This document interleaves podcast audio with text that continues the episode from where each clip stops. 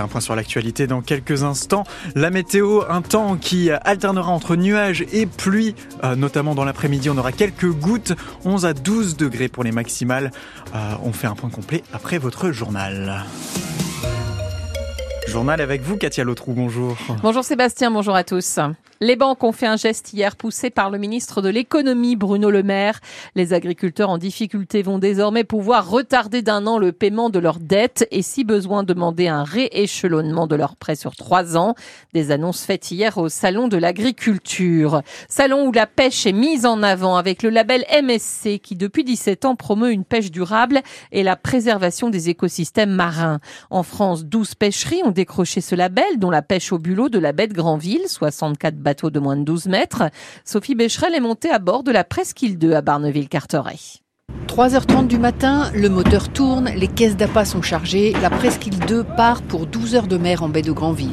Le bulot Ça se pêche au casier, des petits casiers euh, qui sont immergés avec de l'appât euh, à l'intérieur. Laurent Blondel est le patron du bateau. J'ai commencé en 95. Il travaille avec deux salariés, Michel et Thomas. Sans pause, les trois hommes remontent et vident les 720 casiers auxquels ils ont droit. Ce matin, pourtant, la capture n'est pas fameuse. Michel Duchemin. 40-45 kilos pour 60 casiers, donc si vous faites la moyenne sur euh, 60 casiers, ça fait pas un kilo au casier là. Le patron confirme et avance des hypothèses. Avant, les hivers étaient beaucoup plus rigoureux que maintenant. On voit bien qu'il y a un réchauffement climatique. C'est une espèce d'eau froide, donc euh, s'il y a de la chaleur, euh, ça va pas dans le bon sens forcément. Pourtant, pour maintenir la ressource, ces pêcheurs travaillent avec des scientifiques. Depuis 2017, ils sont labellisés MSC Pêche Durable et les restrictions n'ont pas cessé, précise Caroline Gomblin, responsable pêcherie du MSC France. Le nombre de licences a diminué, c'est moins 20% par rapport à, à 2008. Il y a des quotas de nombre de casiers par navire. Il y a aussi une taille minimale de 45 mm. Et ensuite, il y a aussi une période de fermeture en janvier et les week-ends. Malgré tout, ce jour-là, les 630 kilos autorisés n'ont pas été atteints. Les deux derniers étés caniculaires ont peut-être durablement affecté les bulots.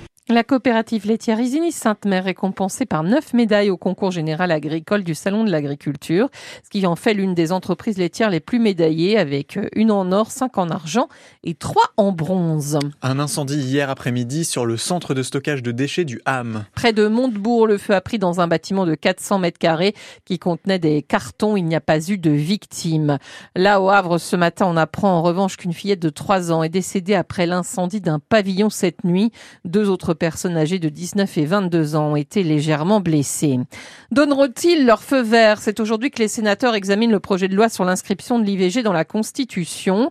Pour être définitivement adoptée, hein, la réforme doit être validée au mot près, c'est comme ça que ça se passe.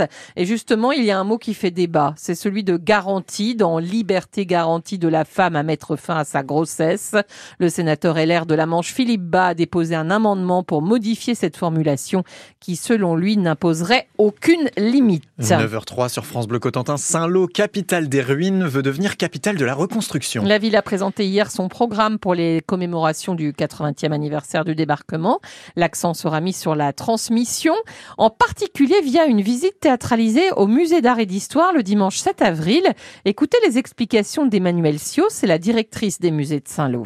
Après avoir vécu dans des baraques ou avec du mobilier récupéré, on a maintenant son chez-soi, un chez-soi aussi amélioré avec un nouveau confort, plus moderne. On va découvrir en fait le mobilier, l'architecture de la reconstruction par le biais d'une comédienne qui va incarner une ménagère en 1956 et qui va nous faire découvrir à la fois les inconvénients mais surtout les avantages de cette nouvelle architecture, de ce nouvel aménagement intérieur. Ça va se passer dans l'appartement témoin du musée où elle va voilà aller de la cuisine à la salle de bain, au salon à la chambre et puis que vous allez suivre comme ça euh, sa petite vie euh, durant une heure à peu près. C'est une compagnie qui s'est aussi inspirée des témoignages qu'on avait recueillis au musée euh, via des petites cartes postales pour rendre comme ça plus vivant et pour vraiment avoir des, des anecdotes réelles. On va quand même anonymiser les éléments, mais en tout cas voilà, ce sera des choses vécues qu'elle va vous raconter. Retrouvez le détail des festivités à Saint-Lô sur l'application ici et notez également la soirée Explore organisée par euh, France Bleu Cotentin et Ouest France samedi 16 mars à 16h salle Allende sur l'hôpital irlandais de Saint-Lô.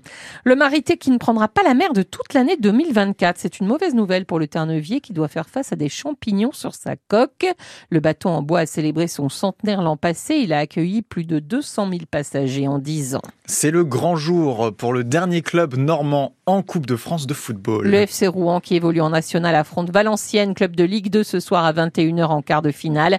C'est la première fois en 25 ans que le FCR atteint ce stade de la compétition. Hier, les Lyonnais ont éliminé Strasbourg.